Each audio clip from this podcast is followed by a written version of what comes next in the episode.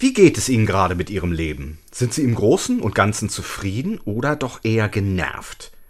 Wenn ich zwischen den Jahren zur Ruhe komme, frage ich mich manchmal, ob mir mein Leben eigentlich noch so gefällt, wie es ist.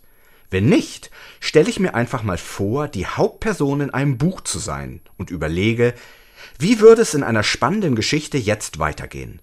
Das macht mich gleich ein Tick mutiger.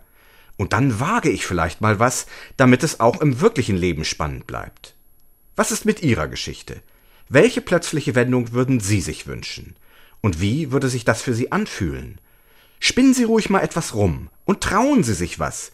Schließlich sind Sie eine Heldin oder der Held Ihrer Geschichte. Kommen Sie gut durch die Nacht. Sören Kalsen von der Katholischen Radiokirche.